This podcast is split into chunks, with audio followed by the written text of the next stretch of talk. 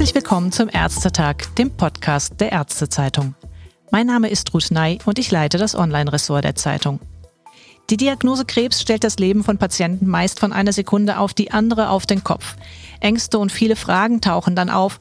Die Erklärungen und Informationen, die die behandelnden Ärzte geben, reichen den Betroffenen und ihren Angehörigen allerdings häufig nicht in ihrer Verzweiflung. Und so suchen sie in den Weiten des Internets zum Beispiel nach komplementären oder alternativen Therapien. Hier die Spreu vom Weizen zu trennen, zu schauen, was tatsächlich Patienten gut tut und was schadet, mit verlässlichen Daten, dieser Aufgabe hat sich Professor Jutta Hübner verschrieben. Ich freue mich daher sehr, Sie heute als meine Gesprächspartnerin im Ärztetag begrüßen zu können. Hallo, Frau Professor Hübner. Herzliches Hallo am Telefon. Hallo, Frau Ney, grüße Sie. Frau Hübner ist Ärztin für Innere Medizin mit dem Schwerpunkt Hämatologie und internistische Onkologie und sie ist auch Palliativmedizinerin. Seit 2017 hat sie eine Stiftungsprofessur für integrative Onkologie der Deutschen Krebshilfe am Universitätsklinikum Jena inne. Und zudem ist sie seit 2010 Vorsitzende der Arbeitsgemeinschaft Prävention und integrative Onkologie der Deutschen Krebsgesellschaft. Frau Professor Hübner, so zum Einstieg, wie oft werden Sie oder wurden Sie als Ärztin von Krebspatienten auch schon mit der Frage konfrontiert, Frau Doktor, was kann ich denn selbst noch tun, um den Krebs zu bekämpfen? Das ist eigentlich die Kernfrage, die alle Patienten haben, die zur Beratung zu mir kommen. Und ich glaube, das ist eigentlich auch die Frage, die alle Patienten an ihre Ärzte selber stellen wollen. Denn das ist das Tolle an unserem Fach in der Onkologie. Unsere Patienten sind hochgradig motiviert und interessiert, mit uns zusammenzuarbeiten. Und das ist eine großartige Chance.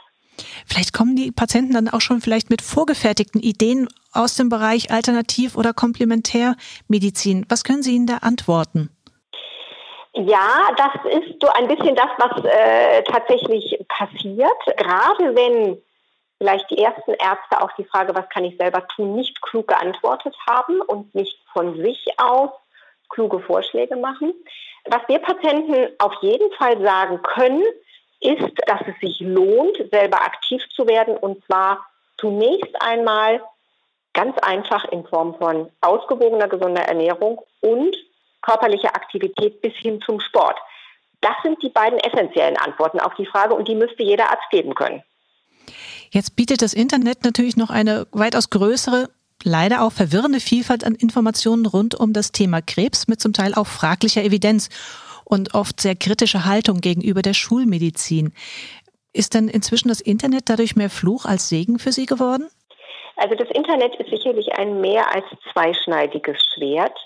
Vor allen Dingen, weil auch unsere eigenen wissenschaftlichen Arbeiten zeigen, dass die eher guten Seiten meistens nicht ganz oben in den Suchanfragen landen, sodass man zunächst erstmal auf die schlechteren Seiten kommt die aber häufig überzeugend sind, weil sie den Laien in seinen eigenen Vorstellungen abholen. Und das macht es dann für Ärzte sehr, sehr schwer, dagegen anzuargumentieren.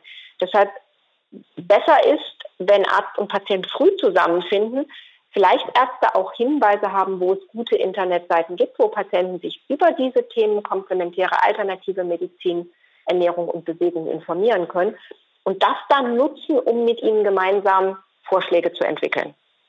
Sie haben es gerade auch schon erwähnt, ein wichtiger Aspekt, wenn man als Krebspatient etwas Gutes für sich tun möchte, ist neben der Bewegung und Sport auch die gesunde Ernährung. Jetzt geht es dann aber auch zum Teil noch einen Schritt weiter, dass manche Krebspatienten versuchen, ihrem Körper etwas Gutes zu tun mit ganz besonders viel Vitamine und Abwehrstoffen bis hin zu besonderen Krebsdiäten. Mhm. Und dann kann selbst so etwas harmloses wie Vitamin C, wenn es zum falschen Zeitpunkt einer Therapie in hohen Dosen eingenommen wird, dann am Ende mehr Schaden als Nutzen. Was können Sie hier dazu beitragen, dass man evidenzbasiert auch richtig agiert, gerade vielleicht im Zusammenspiel mit einem Arzt? Also ein ganz wichtiger Punkt ist, dass wir Ärzte natürlich ein bisschen auch die, die Evidenz, die wissenschaftlichen Daten kennen sollten. Vielleicht gerade zu genau diesen häufigen Fragen, die Patienten haben, Nahrungsergänzungsmittel, Vitamine. Wir Ärzte haben ja auch eine Zeit lang gedacht, viel hilft viel und haben Studien gemacht, wo Patienten zusätzlich Vitamine bekommen haben zur Prävention oder auch in der Tumorsituation. Und letztendlich haben alle diese Studien gezeigt, kein Vorteil, wenn wir Menschen, die gar keinen Mangel haben, irgendetwas zusätzlich obendrauf packen. Ganz im Gegenteil, gerade bei den Antioxidantien haben wir die Daten, die zeigen, dass es die Situation verschlechtert. Und damit haben wir die hohe Verantwortung, Patienten darüber zu informieren. Das müssen wir aber laienverständlich machen. Also nicht den Patienten abwatschen und ähm, ihm irgendwie vorwerfen, dass er sich da falsch verhält, sondern erklären, und zwar in einer Sprache, die er verstehen kann. Ein Motiv oder ein, eine Erklärung, die den meisten Laien sehr schnell einleuchtet, ist, dass es ja bei Nährstoffen darum geht, dass der Körper ausgewogen mit der richtigen Menge versorgt ist. Und das bedeutet, wenn ich schon mich gesund ernähre, habe ich Vitamine und Spurenelemente drin und brauche sie nicht zusätzlich. Ein zu viel ist immer ein Schädigungsmoment. Einzige Ausnahme, die wir eigentlich in Deutschland haben, ist das Vitamin D. Und genauso kann ich Sie bei der Ernährung auch darüber informieren, dass es um eine ausgewogene Ernährung geht. Das heißt, Eiweiße, Kohlenhydrate, Fette und dort eher die guten, die ungesättigten in ausreichender, ausgewogener Menge. Alle Diäten, die da irgendwie einseitig werden und einen Bestandteil weglassen, sind für unseren Körper nicht gut. Und das ist etwas, was Laien gut verstehen können. Ich kann das Problem Antioxidantien nicht gut erklären, wenn ich Patienten verständlich mache, dass zum Beispiel eine Strahlentherapie oder eine Chemotherapie oder auch moderne Tumormedikamente letztendlich Tumorzellen abtöten, indem sie eine Oxidation in der Tumorzelle herbeiführen. Und dann hat der Laie sofort auch ein Verständnis dafür, ah, jetzt verstehe ich, warum Antioxidantien vielleicht nicht gut sind. Wenn Sie dann richtig gut als Arzt sind, dann fügen Sie bitte noch hinzu, aber in Form Ihres Apfels oder Ihres Orangensafts dürfen Sie weiter gesunde Vitamine und sekundäre Pflanzenstoffe zu sich nehmen. Das ist gut für den Körper und schützt die gesunden Zellen. Und dann haben wir eigentlich eine optimale Aufklärung gemacht. Und selbst bei Patienten, die jetzt schon in den Bereich der Tumorkarexie kommen, würden Sie sagen, im Normalfall braucht es keine zusätzlichen Nährstoffe oder höchstens dann in Form von einer ganz bewussten klinischen Ernährung? Also tatsächlich ist das Thema Mangelernährung natürlich ein Riesenthema in der Onkologie und wir achten viel zu selten darauf, diese Patienten zu identifizieren und zu behandeln, bevor wir eine Mangelernährung haben. Jede Gewichtsabnahme sollte uns aufmerksam machen. Und dann muss ich gucken, woran fehlt es? Sind es nur einzelne Nährstoffe, die fehlen? Hat der Patient eigentlich ein umfassend komplettes Problem? Und entsprechend rational muss ich als Arzt handeln. Muss ich insgesamt zuführen, dann braucht es als allererstes eine Ernährungsberatung. Dann kann ich gucken, ob ich noch mit Trinknahrung und allem möglichen zusätzlichen etwas erreiche. Fehlen nur einzelne Nährstoffe, dann muss ich gucken, wie kriege ich die jetzt in den Patienten rein und warum fehlen sie denn eigentlich? Also differenzierte Diagnostik, Analyse der Situation, Klärung der Ursachen, Handeln, das, was wir im ärztlichen Leben eigentlich permanent machen. Im Thema Ernährung und Komplementärmedizin kriegen wir es nur noch nicht so richtig gut hin. Mhm. Also nicht für den Patienten mit der Gießkanne in der Hoffnung, viel hilft viel agieren oder aufgrund irgendeiner obskuren Therapie etwas weglassen, sogar gezielt. Jetzt hatten Sie es auch schon mal angesprochen im Bereich der Antioxidantien, dass genau da auch etwas konterkariert werden kann, was ja durch die Chemotherapie erreicht werden soll. Können Sie noch ein paar andere typische Interaktionsrisiken, entweder im Bereich der Chemotherapie oder Bestrahlung sagen, die durch Vitamine oder auch durch andere pflanzliche Spezialpräparate, die ja auch gerne eingenommen werden, auch ausgelöst werden können?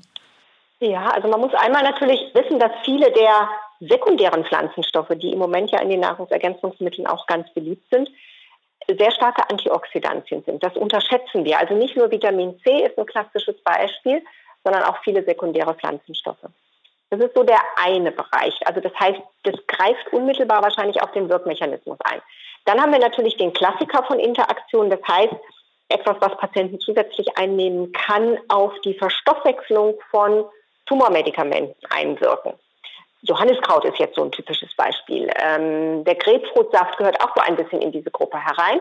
Hier kann ich nur empfehlen, dass wir sehr viel aufmerksamer mit dem Thema Interaktionen sind, weil wir bei unseren eigenen Untersuchungen und auch andere Arbeitsgruppen sehen, dass doch ein nicht ganz unerheblicher Teil der onkologischen Patienten hier ein Risiko für Wechselwirkung hat. Ungefähr ein Drittel aller Patienten, die parallel selbst irgendetwas einnehmen, haben ein Interaktions-, ein Wechselwirkungsrisiko.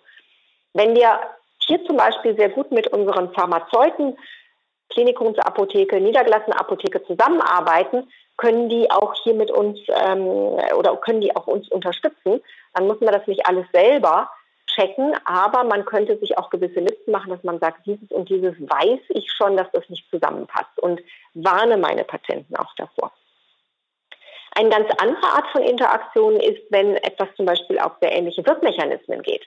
Also wir wissen zum Beispiel nicht ganz sicher, was ist denn mit naturheilkundlichen Medikamenten, die das Immunsystem unspezifisch aktivieren und modernen Immuntherapeutika, die also das Immunsystem spezifisch gegen den Tumor aktivieren. Da gibt es viel zu wenig Daten. Das ist der Grund, warum wir eher von solchen Kombinationen abraten. Und dann gibt es natürlich auch nochmal die Möglichkeit, dass gewisse Substanzen nicht direkt eine Wechselwirkung haben, aber eine Wirkung im Körper entfalten können, die vielleicht mit einer Nebenwirkung der Tumortherapie verwechseln. Also zum Beispiel asiatische Heilpflanzen irgendetwas machen einen Anstieg von Leberwerten oder ähm, des Nierenwertes, weil sie die Niere oder die Leber schädigen. Wir als Ärzte denken natürlich als erstes, dass das unsere Tumortherapien sind.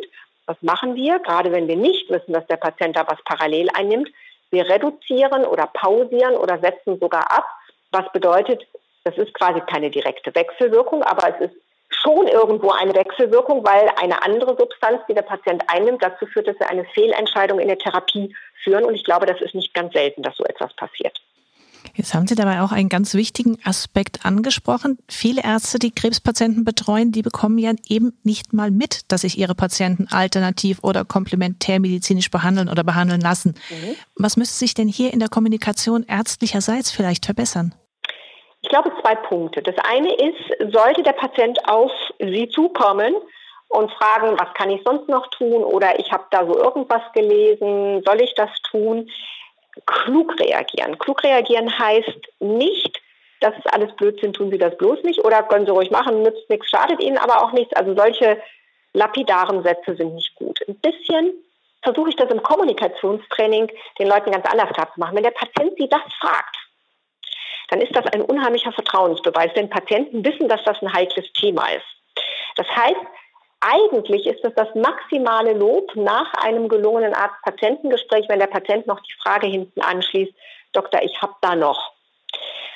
Wenn wir wissen, dass das ein maximales Lob ist, dann verhalten wir uns körpersprachlich anders. Das tut uns nämlich gut. Und wenn uns etwas gut tut, dann wachsen wir, dann gehen wir auf unseren Gesprächspartner etwas zu, lächeln ihn an, und das löst beim Gegenüber, der die Frage gestellt hat, jetzt erstmal auch ein positives Gefühl aus. Und dann kann man sagen, sowas Schlaues wie, ich finde es sehr wichtig, dass Sie sich damit auseinandersetzen oder ich finde es sehr gut, dass Sie mich fragen. Das finden wir ja vielleicht wirklich gut. Mhm.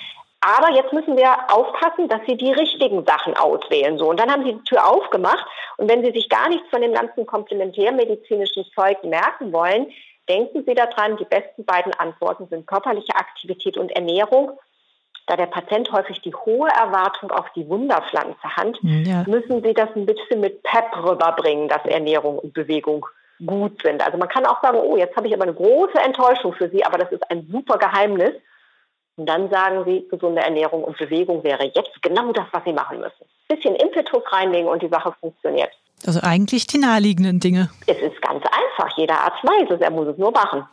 Und wie kriegt man die Tür geöffnet? Sie haben jetzt das Idealbild gezeigt. Der Patient kommt ja. von sich aus schon und sagt dem Arzt, ich ja. interessiere mich da auch dafür, was wäre wenn, aber wenn er jetzt erst gar nicht von sich aus den Arzt anspricht, mhm. wie kriegt man ihn auf dieses Gesprächsthema hin?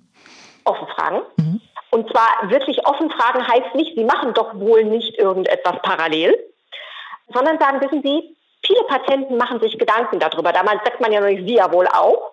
Sondern viele Patienten machen sich Gedanken. Mir wäre es wichtig, wenn Sie sich Gedanken darüber machen, dass Sie mich ansprechen. Sie können auch einen Zettel schreiben und es aufschreiben, damit Sie das nicht vergessen. Und beim nächsten Mal bringen Sie mir den Zettel mit. Solche Türöffner sind Möglichkeiten. Und dann bitte nicht schimpfen, wenn da der größte Blödsinn auf dem Zettel steht, sondern zur Kenntnis nehmen, dran denken, der Patient hat Vertrauen zu mir, also wieder zurückloben. Finde ich super, dass Sie das aufgeschrieben und mir mitgebracht haben.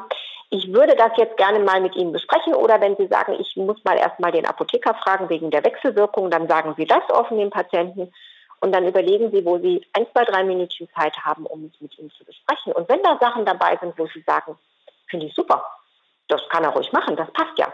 Dann loben Sie ihn auch, dass er sowas Schönes gefunden hat und stolz drauf sein kann. Das ist zum Beispiel sowas wie Honig bei Mundschleimhautentzündung und solche feinen Sachen. Kleine Sachen, häufig aus der Hausmedizin. Der geriebene Apfel gegen den Durchfall oder so, das können Sie alles unterstützen. Da passiert nichts Negatives. Und dann merkt der Patient, oh, der Doktor versteht ja sogar noch was davon und der findet es gut, wenn ich es mache. Und er wird Ihnen immer wieder berichten, wenn so etwas ist. Sie müssen, glaube ich, normalerweise nicht viel Angst haben, dass Sie damit Stunden im Arzt-Patientengespräch verlieren. Sie können sich auch gerne ein, zwei gute Webseiten aussuchen, wo Sie sagen, da kann ich den Patienten sicher hinlenken. Manche Landeskrebsgesellschaften haben gute Broschüren zum Thema Naturheilkunde. Also es gibt Möglichkeiten, dass Sie auch einfach Material oder Links organisieren und den Patienten in die Hand drücken. Also proaktiv das Thema schon mal angehen. Vielen Dank. Also es waren wirklich sehr praktische, tolle Tipps, denn das Thema ist wirklich brandaktuell und schätzungsweise 40 Prozent aller Krebspatienten weltweit wenden während oder nach ihrer Therapie komplementäre oder alternative Medizin an. Zeitmangel in der Beratung, Zweifel an der Schulmedizin, Unzufriedenheit vielleicht auch in der Kommunikation, die werden dann oft als Gründe tatsächlich angegeben von Seiten der Patienten. In diesem Podcast hat jetzt Professor Jutta Hübner aus Jena dargelegt, warum Ärzte auch das Thema Alternativ- und Komplementärmedizin ansprechen sollten, möglichst proaktiv und mit welchen zum Teil ganz einfachen Tipps sie dann den Patienten auch sicher helfen können. Frau Professor Hübner, ganz herzlichen Dank für dieses Gespräch. Sehr gerne.